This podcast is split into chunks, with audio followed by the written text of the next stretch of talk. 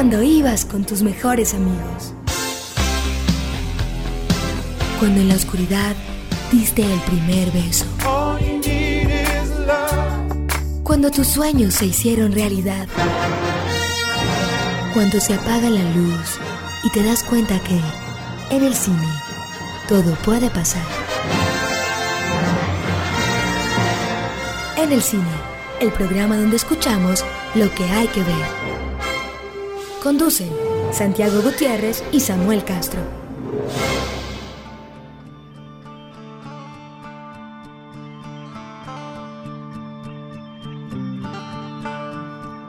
Bienvenidos en el cine, el lugar donde escuchan lo que hay que ver.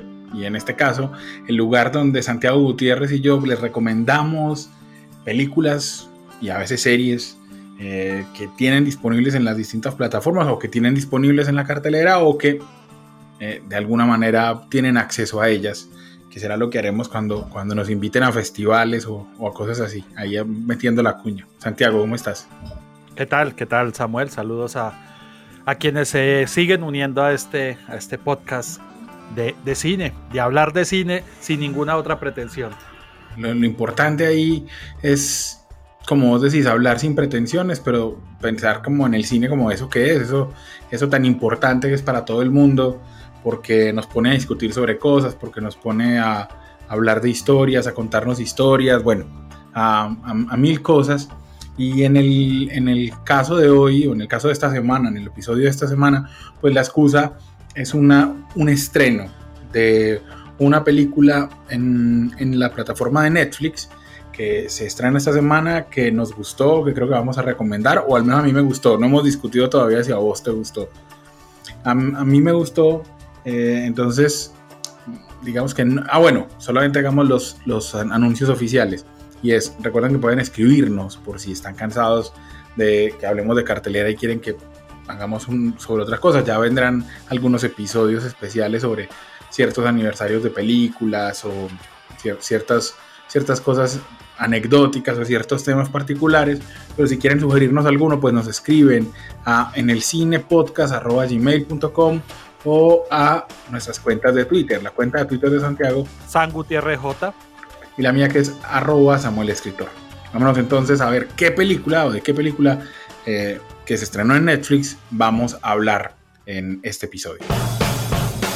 Un momento para que sepamos qué hay para ver, lo que se recomienda en el cine.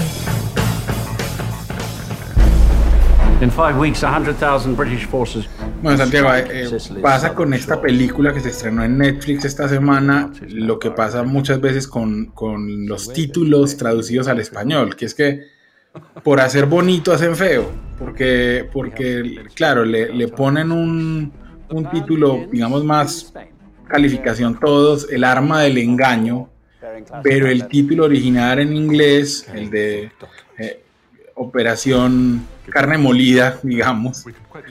Eh, que tampoco es exacto, porque realmente Miss Meat es como una suerte de preparación anglosajona donde se mezcla carne con diferentes elementos y creo que a eso se refería en efecto la operación original. Sí, yo diría poniéndonos precisos, diría que es como operación albondigón.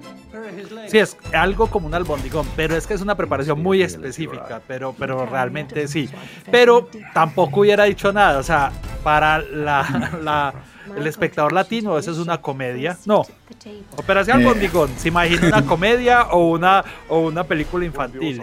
Exacto, sí. Un poco a Netflix como hace, digamos, el nombre o la... Sí, sí, sí, sí, sí, en eso, en eso, en eso tenés razón, hay que hay que, hay que ponerse en los zapatos de otro y aquí era, aquí era más complicado. Eh, si la vieron, si, si, su algoritmo particular se las recomendó, pues pónganla en su lista y véanla, eh, porque es una película muy interesante eh, que cuenta la historia de una operación real. Yo había leído esta historia en, una, en alguna crónica de la Segunda Guerra Mundial, o sea, yo cuando la empezaron a, contar, Santiago, que, que nos vamos enterando que quieren engañar a Hitler y para engañar a Hitler necesita el servicio de inteligencia británico buscar una manera de que Hitler crea que las tropas van a desembarcar no en Sicilia, que era lo más lógico, sino en Grecia para correr tropas alemanas y que no estuvieran esperando a los muchachos eh, ahí. Pues eh, ese, ese engaño eh, es famoso, es real, es como lo dicen al final de la película, esto no es un spoiler, porque pues si, si, la operación era para engañar a Hitler, creo que sabemos que funcionó. exacto, y, un spoiler del 43, hombre, llegaron algo tarde. exacto. Entonces, em, pues eh, ahí, ahí sí lo, que hay que decir es que la película es un, drama, un drama con algunos... Mejor dicho, es un, iba a decir sobre todo es una película muy inglesa muy inglesa. Total, total. Esa era la definición que te iba a dar cuando me preguntaras. Y en ser tan inglesa están sus mejores virtudes y creo que sus grandes defectos para otro tipo de audiencias. Creo, creo que ese sería como el primer brochazo. O sea, y, como el, es el cine de John Maiden, el director, que, que realmente es un cine bien británico, bien, bien con una narrativa clásica británica, casi traída de, de la televisión Em, y, y, creo que ahí está su principal virtud, pero también su principal defecto porque a veces se hace un poco, no sé si la palabra es lenta, eh, plana, podría decirle, o, a mí se me hizo, pues, eh, digamos, a un, modo personal. Incluso ni siquiera eh, las subtramas melodramáticas que, que, le ponen a, al drama de guerra me, me parece que terminan por aportarle algo más. Eh, también hay una dificultad aquí, que es basada en un libro, y usualmente las películas de, basadas en un libro histórico eh, se deben remitir a una, a una narración lineal, cronológica, histórica, y, creo que en ese sentido la película es impecable. Joe Maiden es un, un tipo, un, un trabajador del cine, digamos, o sea, es un tipo impecable a la hora de narrar historias. Hombre, que tal vez uno le podría pedir que, que se saliera un poco a veces de, de, esa estructura tan clásica del libreto y que, que aportar un poco más, tal vez, pero que funciona, funciona y es una película que se deja ver, que narra impecablemente la historia. In five weeks, 100,000 British forces will strike Sicily's southern shore. Unfortunately, the Nazis know of our intentions. So we're going to play a humiliating trick on Hitler. Estamos muy conectados, Santiago, porque eh, la película, digamos que carece un poco de la personalidad que tienen los autores. Eh, entonces, o sea, como de propuestas muy personales que uno distingue, y entonces pensemos en, autores comerciales, en los movimientos de cámara de Steven Spielberg, eh, los personajes y, la, y el tipo de ambientación del cine de Tim Burton, el, la, el, artificio, digamos, formal de las películas de, Christopher Nolan. Em, carece de eso, digamos, de esa marca personal, pero carajo, hay que quitarse el sombrero frente a John Maiden porque, porque es un guion, yo pensaba, es un guion muy difícil de filmar, es un guion muy difícil de filmar y él, y él lo hace, como decís, de manera impecable. Yo ah, destacaría sobre todo la edición, se cuentan un montón de cosas en dos horas y se hace sobre todo gracias a la edición. Eh, y, y también diría que el guion, el guion es muy bueno. El guion lo escribe una mujer, eh, lo escribe Michelle Ashford, que había trabajado. Sí, pues la edición también la hace Victoria Boydell, que es también una mujer. Tiene ese toque femenino en esas dos partes esenciales. Completamente de acuerdo con vos. Que iba a decir, en el guion, digamos, sobre todo me gusta la, la sutileza, digamos, de las relaciones entre las personas. O sea, en manos de un hombre, los dos, los dos protagonistas masculinos se habrían ido, se habrían agarrado y eso se habría vuelto y habrían hecho una secuencia de indirectazos. Eh, y en manos de un hombre también, eh, la relación que se forma entre el personaje de, Colin Firth y, y, una mujer que trabaja con él. Eh, habría sido, digamos, menos, eh, habría sido más obvia, habría sido sobre todo eso, más obvia, el, personaje que hace Kelly McDonald. Y no, y no, aquí hay una sutileza muy chévere que, le funciona muy bien a la película. Y, bueno, y, decía lo de las mujeres porque sí es más común que haya mujeres editoras, Santiago. Eso, eso sí lo hemos visto y, no, y no, eso, eso está por estudiar, digamos. ¿Por qué las mujeres son mejores editoras que los hombres? Y está, está probado, basta con ver el trabajo de Thelma Shoemaker con Martin Scorsese eh, para mirar que las mujeres no sé por qué, pero tienen ese, tienen un don natural. Aquí, aquí digamos, no, en este programa no nos, no, no, digamos que somos feministas, pero tampoco somos los que creemos que somos iguales. Hay, me parece que hay ciertas diferencias y en este caso hay, hay cualidades en, las mujeres en la edición que no sabría qué, o sea, qué está relacionado o por qué.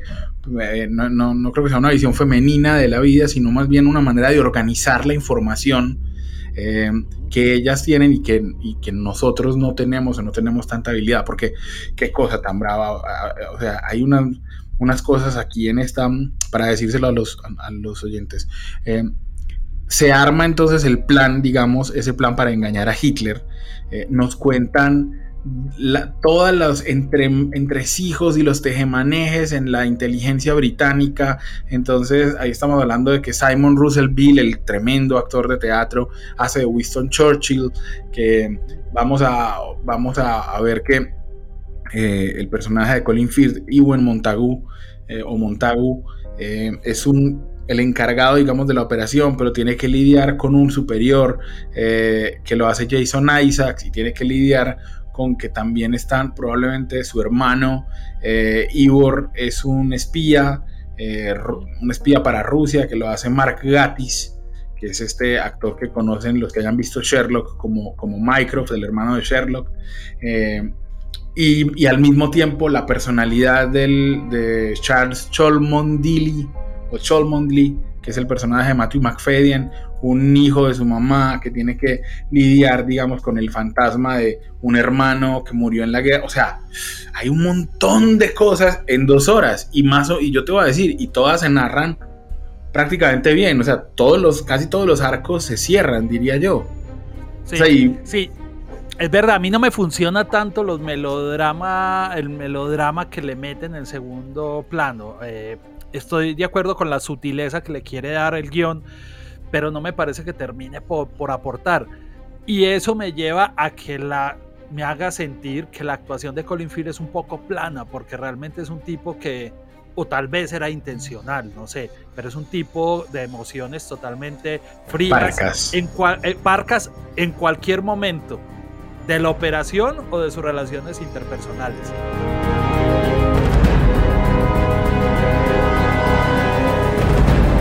Sí, nos falta, nos falta por decirle a la gente para que no esté tan, digamos, tan en, la, en lo abstracto, que la operación consistía, y por eso se llama el bondigón, consistía en montar a una persona, a un militar falso, que tendría que ser encontrado en un lugar con unos supuestos papeles que demostraban que el ejército británico iba a ir para Grecia. Entonces, eso significaba buscar un muerto, eh, hacerle una personalidad, porque el espionaje, nosotros, la verdad, no, tenemos ni idea de lo que el, espionaje de verdad hace y del, y del, nivel que tuvo en la Segunda Guerra Mundial. Entonces, eh, la película, esa, esa situación se presta para toques de comedia, muchos, pero te voy a decir qué es lo más bonito de la película, para que ya nos vayamos a hablar del cine de John Maiden o, a mí, que fue lo más bonito que me pareció, las secuencias en las que ellos se imaginan la vida del muerto.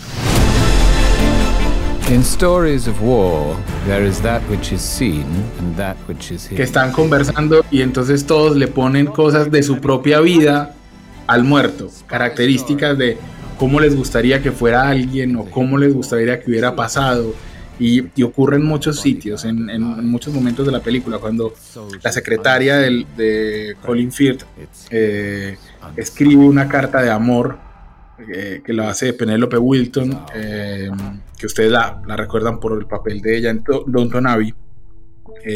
escribe una carta de amor y ella es viuda, entonces le está escribiendo a su marido muerto el papel de Colin Firth, él tiene un problema con su esposa y lo mete ahí también en esa, en esa personalidad que le dan al muerto. Eso me pareció tan bonito, tan difícil de hacer para que eso sea entretenido, que, que yo me quedé asombrado. O sea, es que la película es muy entretenida.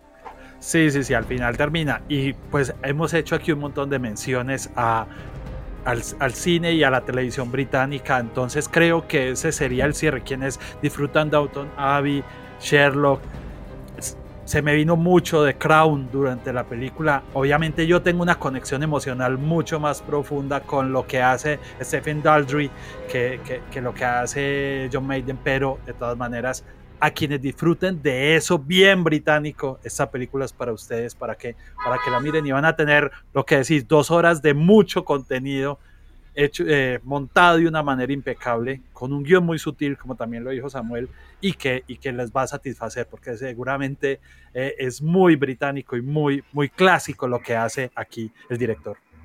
Un saludo, por supuesto, para Alejandro Millán, que ah, como él es para llevar la contraria, seguramente nos va a decir que no le gustó la película y, y lo va a poner en Twitter y demás, pero pero sí es muy británica, sí es una, una película muy británica, de lo bueno, de lo que me gusta a mí más de lo británico, no por ejemplo del humor escatológico que, que les gusta tanto en cierta parte y Benny Hill, no, de la parte chévere de ser británico.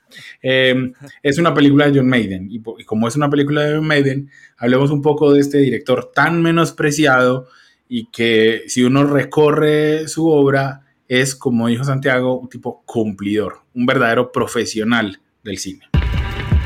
Fellini, Spielberg, Bergman, Norton, Lucas, Fincher, Cruz, Bardem, los protagonistas en el cine.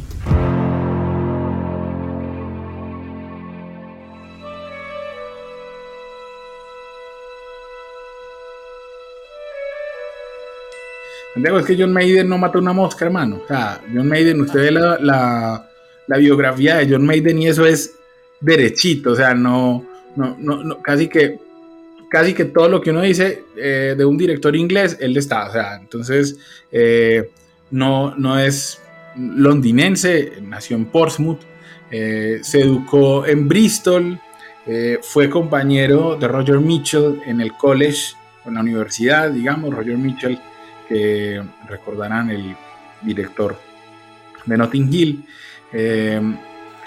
y Se, se, gradúa en literatura inglesa en, Cambridge y empieza su carrera, además, eh, como todos, en la televisión, en la televisión británica. O sea, es que los británicos tienen, tienen una, como una factoría de formación de talentos y todos recorren como los mismos peldaños. Entonces, eh, cuando uno ve biografías de Cumberbatch y demás, todos empiezan igualito, o sea, o entran por el lado del teatro, teatro chiquito, luego teatro londinense, luego no sé qué, televisión.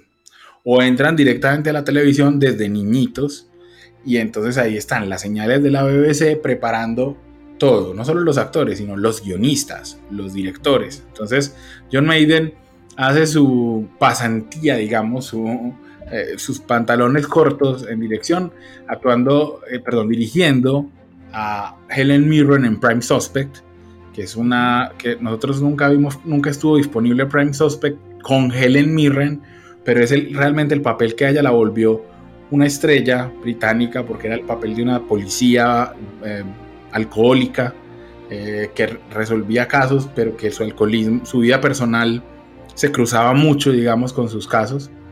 Luego hizo otra versión de Sherlock Holmes, porque además la televisión británica eh, siempre va a tener una versión de Sherlock Holmes, una versión de Grandes Esperanzas, alguna cosa con Shakespeare, o sea, también el, hay como un canon británico.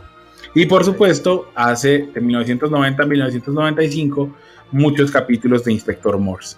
Entonces, que, ahí está esa vena del thriller, de, de, un poco de suspenso y de cosas. Y también Samuel hizo el paralelo el trabajo de las adaptaciones en radio para la BBC de las películas de Star Wars. Digamos que esto también nos habla de un poco de lo que y también después ha hecho, digamos, teatro. Digamos, es un director.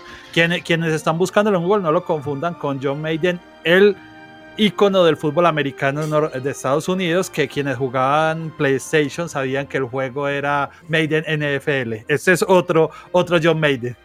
Exacto. Eh, que incluso no sé si, yo creo que escuchado a alguien decirle John Madden, pero Vamos a irnos aquí, sí. vamos a irnos aquí con Maiden por ahora. Eh, dirige en 1997 una película que tuvo cierta notoriedad, eh, que se llamó Mrs. Mrs. Brown, que desde el, desde el título era muy bonito porque Mrs. Brown estaban hablando de la reina y estaban hablando, digamos, de una relación que la reina Victoria tuvo con un empleado eh, que fue John Brown. Entonces, ya desde el título era un poquito polémico, digamos. Provocador. Eh, provocador, exactamente. Esa película le dio, no sé si la, yo creo que sí, la primera nominación tal vez a Judy Dench como actriz principal en, la ceremonia de los Oscars en 1998. Y, también la, la puso, digamos, a nuestra Judy Dench tan reconocida, pero fue ese el espaldarazo grande, digamos. Em, esa película tuvo notoriedad y entonces a, John Maiden le ofrecen un proyecto que llevaba desarrollándose desde hacía rato y que, y que eh, Miramax, es decir, eh, lo, ¿cómo se, siempre, siempre cuando ya lo quiero mencionar se me olvida, el, nuestro productor eh, acosado de, acusado de acoso sexual. Sí, señor, el señor Harvey Weinstein. exactamente. Eh, la historia Weinstein va a terminar por empañar el trabajo de esta película en general. Pero, pero bueno, si querés hagamos una pausa acá para que hablemos de Shakespeare in Love. Sí, sí, pues exactamente. Detengámonos en Shakespeare in Love, un proyecto que llevaba muchos años en Hollywood, un guion que Julia Roberts viajó a Irlanda para convencer a Daniel Day-Lewis de que fuera el protagonista de esta película. No lo logró. Daniel Day-Lewis estaba concentrado en hacer en el nombre del padre, bien por Daniel Day-Lewis. Eh, porque además no sé qué tan bueno es Daniel Day-Lewis en la comedia. Eh, y nadie quería hacer, es que hacer de Shakespeare tiene un poco de, un poco de maldición entre, entre la gente, un poco de no me gusta este papel, es una de esas cábalas de los actores. Eh, y finalmente el único que se le midió al asunto era, fue Joseph Fiennes. Eh, la película contaba en una versión, en una manera, de una manera, cuenta, de una manera muy ligera. Yo no sé si, si, la, si la gente que nos está escuchando la habrá oído, la habrá visto. Yo ya creo que no, porque es una película de 1998, es decir, hay una generación que no la ha visto eh, y no ha estado tampoco fácilmente disponible en, plataformas y ya no hay videotiendas, recordemos. Entonces, eh, Shakespeare, William Shakespeare, lo muestran joven, lo muestran como un dramaturgo que estaba tratando de que sobreviviera su teatro, el Globe, eh, tratando de, de, cuadrar las finanzas en una vaina que era muy difícil, eh, y mientras tanto tratando de ganarse el favor de la corte, eh, que eso solo se lograba si la reina se animaba a ir al teatro y ver la obra y decir que le gustaba para que la gente lo llenara cada día. Es que el teatro en ese momento era un espectáculo eh, de masas, era como ir a cine. Entonces la gente se... La parte chévere de Shakespeare in Love es esa, como desmitificarnos lo que era el teatro, porque el teatro era como ir a una gallera. Ah, Sí, sí, sí. Y además la estructura, eh, la infraestructura era similar. Total, y además la gente, la, gente se relacionaba además con la historia como en una gallera. O sea, le gritaba al malo, le tiraba tomates al, personaje que odiaba. Eh, pues hay historias de, que incluso se metían a defender el honor de, alguna, de algún personaje porque había gente que no diferenciaba. Es que desde la distancia hoy miramos eso como, está tan absurdo, pero es que recuerden que el teatro, el teatro como lo conocemos estaba por inventar, o sea, se estaba inventando. Entonces, si hubo gente que cuando el gran robo al tren se, se, se, tiró debajo de las bancas porque vio un arma, pues mirándolo así que le disparaba, pues imagínense lo que era el teatro también. She me to keep away. She is to marry Lord Wessex. What should I do? If you love her, must do as she asks. And break her heart and mine? It is only yours you can know. She loves me, Thomas. Does she say so? No. And yet she does where the ink has run with tears. Was she weeping when she gave you this? Uh, Her letter came to me by the nurse. Samuel, y, y hay que decir que, por ejemplo, el, ci- el cine ac- actualmente en, en la India sigue siendo un espectáculo así como, como emocional, la gente, las canciones y en fin. De todas maneras, lo que va, la película, digamos, no es una película mala, pero la historia ha quedado que lo que le hizo el recorrido a Shakespeare in Love fue precisamente el lobby de Miramax y de Harvey Weinstein que hizo de una película que podría haber pasado como promedio ese año a que tuviera al final 13 nominaciones al Oscar, llevándose 7 de ellas.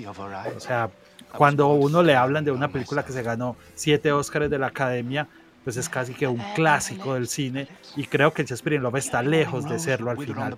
Sucede después lo de Harvey Weinstein, que lo, lo- lo señalan por lo de acoso y todo lo que hizo mm, y, y termina empañándose mucho más la historia de Shakespeare enamorado, como fue traducida. Al final Sí, yo iba a decir, Santiago, iba, iba a decir una cosa más, y es que el asunto es también un asunto de justicia post, porque po- pobre, a mí me da pesar, es decir, Shakespeare in Love, si, si la hubieran, si no, si Harvey Weinstein no hubiera estado absolutamente obsesionado con que Miramax se ganara el Oscar a mejor película, eh, y la hubieran promocionado como lo que es una comedia ligera, eh, muy, incluso te lo voy a decir, muy original en su planteamiento de, Sí. de, de- de meter a Shakespeare así, inventar una historia de amor, meterle comedia romántica, es decir, lo que vos decir, no, si, hubieran, si hubiéramos pensado en Shakespeare Love como una película sin pretensiones, el martillo de la justicia cinematográfica no le habría caído tan duro, pero es que cuando uno piensa que Shakespeare in Love le quita el Oscar a mejor película a Salvando al Soldado Ryan, ¿cierto? Sí. Y que además en los Oscars de ese año Steven Spielberg se gana el Oscar como mejor director por Saving, por Salvando al Soldado Ryan en los Oscars de 1999. Eh, eh, y, y- uno ve la primera secuencia de Salvando al Soldado Ryan y sabe que hay más cine que en toda entera Shakespeare in Love, pues le- se le cae, le cae muy duro eh, la justicia post a esta película. Uno dice cómo, cómo se le fueron las luces. Es decir, Shakespeare in Love, de una vez para que sepan, fue lo que será Coda, básicamente.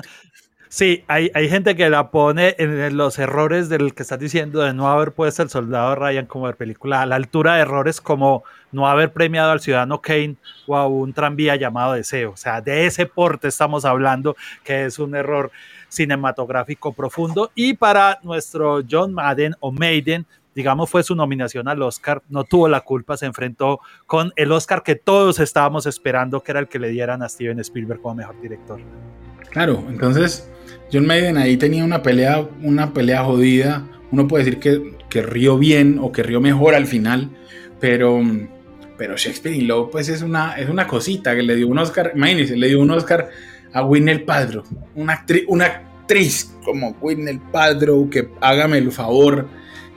O sea, tiene un rango así chiquitico, chiquitico, como el de un, no sé, como el del radio de una bicicleta, una vaina muy, o sea, ella solamente es capaz de dar unas noticas ahí más o menos eh, con una variante, o sea, ese es el problema, que los Oscar que, que le dieron, o sea, o que se ganó Shakespeare in Love, fueron muy inmerecidos, porque recuerden que, por ejemplo, Gwyneth Paltrow estaba compitiendo solamente por poner, digamos que ni siquiera voy a decir que con Meryl Streep, porque, porque ¿para qué? Eh, porque además era con era Meryl Streep en One True Thing que a, mí me gusta mucho pero digamos que no es su película más popular. Pero estaba compitiendo con Kate Blanchett por Elizabeth. Por Elizabeth. O sea por una película que es solamente una la actuación de ella así grandiosa. Entonces eh, entonces ahí es cuando uno cuando vuelvo y les digo lo de Coda es que lo políticamente correcto o en ese caso porque allá no fue lo políticamente correcto, era eh, Harvey Weinstein dándole a los medios, haciendo una planadora de, de publicidad en Hollywood. En la, en la, es que eso no existía, digamos. El lobby No. era, un, era un lobby normal, pero estamos hablando de que Harvey Weinstein le dio regalos a la gente porque, porque él era como, como ciertos políticos colombianos, lo que no está prohibido expresamente no es ilegal. Entonces en ese tiempo no se habían dado las normas, le mandó regalos a todo el mundo, le mandó invitaciones a la gente, le daba invitaciones a la prensa para que hablaran de él. Yo recuerdo que hay un libro en el que le puso un jet privado a Gwyneth Paltrow para que fuera a todos los junkets de prensa que existían, para que todos, la, todos le dieran todo, todos los posibles votos. Entonces, eh, otra de lo que vos dijiste, eso no es culpa de John Maiden. No, sí, y, se, y ganó, digamos, Judy Dench porque hubo ese año la curiosidad, ya que dijiste lo de Kate Blanchett, por, por la, el mismo personaje, porque era la reina Isabel también. En esta película Judy Dench sale poco tiempo, pero se lleva al Oscar como actriz de reparto, y también ella había sido por otra reina británica el año anterior, como lo dijiste, que era la otra curiosidad. Los otros que ganó fue guion, que bueno, también estaba discutido, dirección de arte, tal vez el, más justo pudo haber sido el de Sandy Powell por, el vestuario y también ganaría la mejor partitura. Eh, esta película de todas maneras, lo que decimos, o sea, pareciera al ver los premios que tuvo y el recorrido, que es un clásico, está un poco lejos de eso, pero es una película que sin duda marca la dirección de John Maiden ahí porque lo pone a, otro nivel, mucho más, un rango superior en la taquilla por lo menos.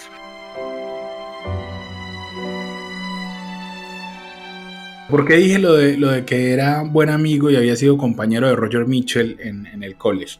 Porque Roger, a Roger Mitchell le da un infarto. Eh, en este programa sabemos de infartos. A Roger Mitchell le da un infarto eh, y entonces llaman a John Maiden para que lo reemplace dirigiendo la mandolina del Capitán Corelli. Esa, esa cosa horrible con, con Nicolas Cage y, y Penélope Cruz. Él hace lo que puede, pero es que ya la novela era mala y de una novela mala no siempre salió un guion bueno. Entonces salió un guion muy malo y Nicolas Cage estaba, uy, estaba en, esa película de un sobreactuado que no le, todavía no, todavía no era tan natural como hoy. O sea, Nicolas Cage, yo, yo personalmente creo que Nicolas Cage es un gran actor, un gran actor, que lo que pasa es que incluso es de los que hay que controlar. O sea, él, se va a la sobreactuación y hay que restringirlo. Hay que Entonces, ahí nadie lo restringió. Después de eso, Maiden eh, hizo una película que a mí me gusta bastante porque también era uno de esos guiones difíciles de hacer, que es Proof, porque es un, guion eh, que tiene que tiene que traducir, digamos, la locura de alguien, y traducir la locura siempre es complicado. Eh, ahí actuaban Anthony Hopkins. Eh, Paltrow también, Jake Gyllenhaal. Jake Gyllenhaal, exacto. Hop Davis en otra adaptación del libro, que es muy bueno este director para eso, porque tiene una dificultad realmente profunda. En este caso es el ganador del Pulitzer, eh, David Auburn, y, digamos, sí, lo que decía, es una película que, se deja ver. O sea, a mí realmente me parece difícil adaptar libros, porque hay siempre se ha dicho como, ay, es que no superó el libro. Eh, y, y, realmente yo me hay que darle eh, ese punto, hace versiones muy dignas de libros muy exitosos. Exacto. Sí, exacto. Después hace una que no es tan, no es tan buena eh, porque, porque tenía que adaptar una novela de Elmore Leonard. Eh, Elmore Leonard es el tipo, el, gran director detrás de Justify, o sea, es un tipo, el, que escribió Jackie Brown, o sea, es un, es un guionista de peso pesado, entonces no le fue tan bien, a pesar de que la, la adaptación del guion la hizo Joseina Mini, que es hoy el que hace eh, el que está detrás de la, de la historia de Obi-Wan Kenobi, la serie de Disney. Eh, y, todo esto, y todo esto tiene que ver con Disney porque Miramax eh, era en ese tiempo una división de Disney, hasta que, bueno, Weinstein se independiza y demás. Luego hizo una película que les recomiendo ver, que a mí, ah, bueno, se me olvidó decir, Shakespeare in Love está en Prime Video, por si la quieren ver y comprobar todas las cosas que dijimos. Can a, lady of wealth and noble marriage love happily with a eh, luego hace La Deuda. Eh, un remake, un remake de un thriller israelí. Muy bueno, porque también ahí tiene narración muy difícil de hacer. O sea, una parte, eh, una parte como en el presente y otra parte en el pasado y viajar constantemente de uno al, de un tiempo al otro. sigue ahí y hace una película que incluso tuvo secuela y él también dirigió la secuela y que nos sirve también para parar un poco en las características, digamos, de por qué el cine británico sigue siendo atractivo comercialmente. Hello. My name's Forrest, Forrest Gump. You were afraid to be my dad. I didn't want to get into trouble. You talking to me? You talking to me? Well, who the hell else are you talking? You talking to me? Películas para la casa en el cine. Come and spend your autumn years in an Indian palace. This is the day. It's a luxury development where all the residents are in their golden years. Like the coast of Florida? Yeah, but with Santiago, Me refiero a el exótico Hotel Marigold. Sí, sí. Estas películas de gente de edad siempre tienen como un, un encanto. Estas medio, sí, comedias, comedias de, en las que eh, está la gente de edad porque le meten también un drama otoñal eh, metido y aquí eh, se incluye como ese contraste de, de- gente que está en Gran Bretaña y se va para la India y digamos eso ofrece digamos una paleta de colores que, que mira que incluso ahora en, en Operación Mindsmith eh, él, utiliza mucho esa- esas paletas de colores contrastantes cuando cambia de locación. Creo que es una característica que ahora que la pienso con, esta, con estas películas, él utiliza siempre como cuando se va, cuando estamos en, Gran Bretaña, una paleta muy azul. Y cuando vamos un poco o al Mediterráneo en, en varias películas, o en este caso a la India, una paleta muy de amarillos y rojos, como que, que es muy evidente.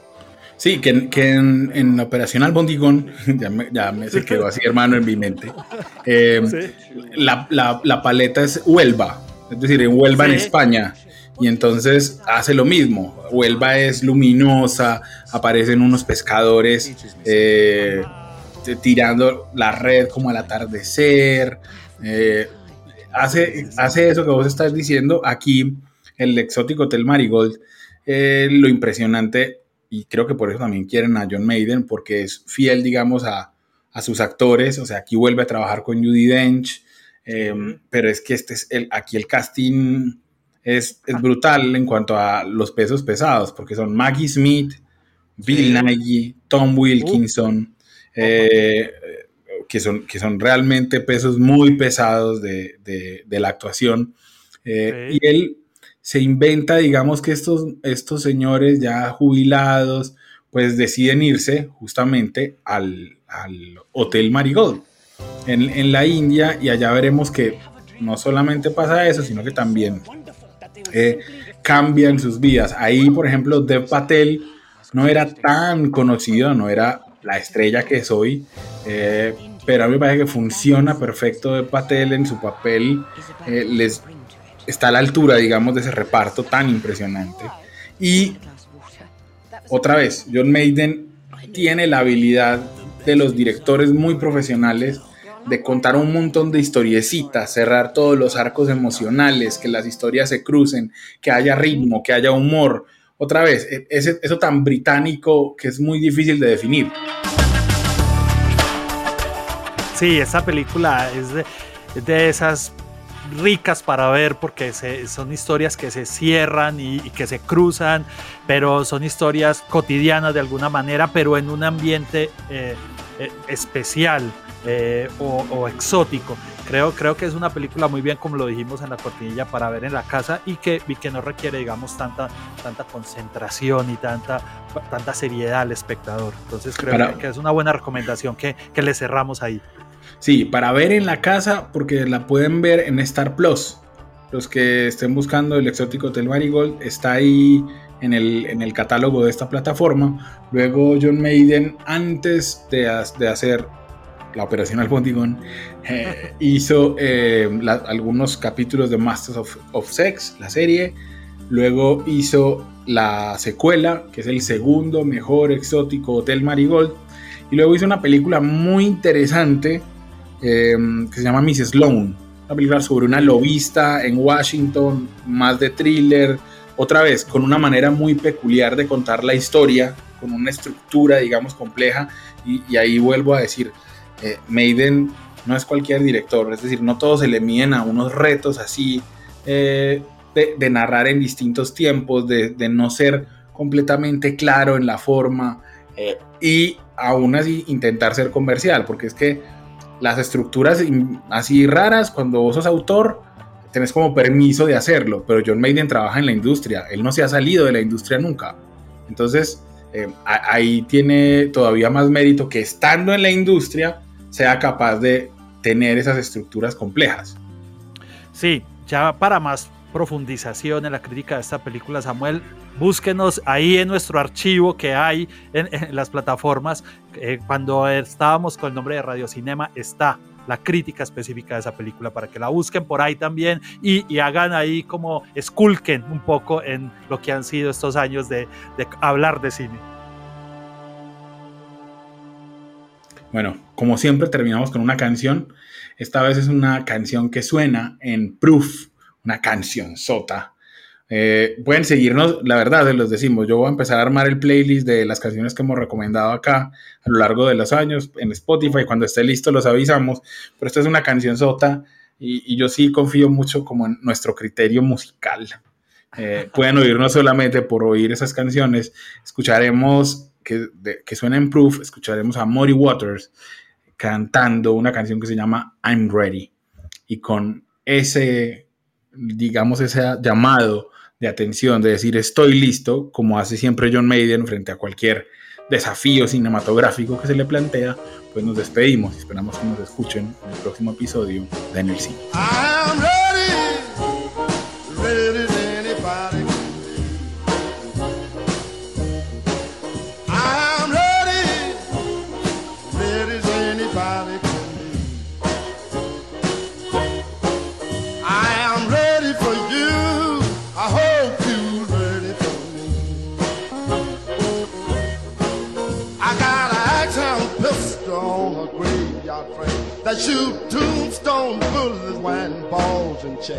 I'm drinking tea and tea, I'm smoking down a mine. I hope some screwball start a fight.